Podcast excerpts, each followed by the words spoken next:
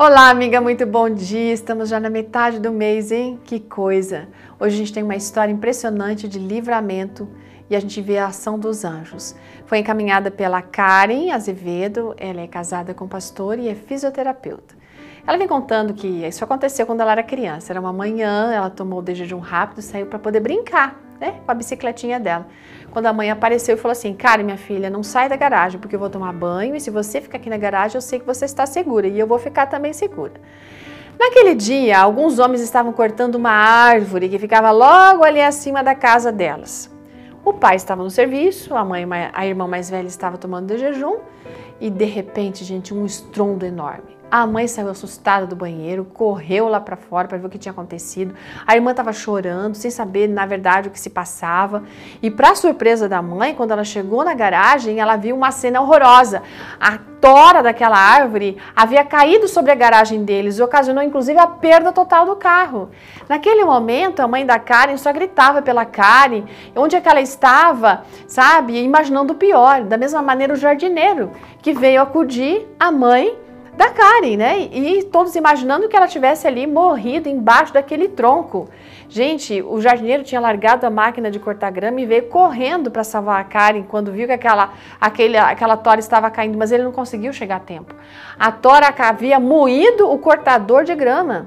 E naquele momento, o desespero de todos, eles começaram a empurrar a tora e cadê a Karen? Ninguém achava a Karen. E a mãe dela gritava desesperada. Bom, essa é uma parte da história. A parte da história que a, a Karen conta agora é a versão dela.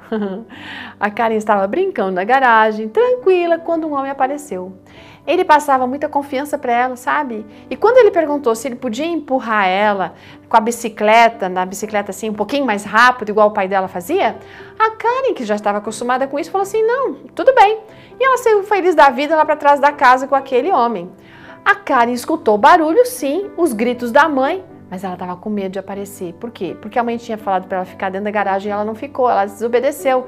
E ela ficou com medo de voltar. Mas a vizinha viu que a Karen estava lá. Aí contou para a mãe e, para surpresa, a mãe, quando viu a Karen, começou a gritar: Você está viva, você está viva, minha filha. É claro que ela estava viva, não é?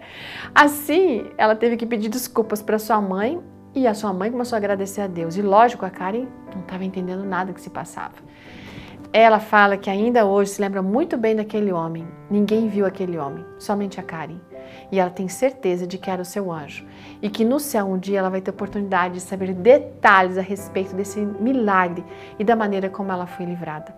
Gente, tem tantos milagres que acontecem na nossa vida que nós nem ficamos sabendo, mas um dia saberemos.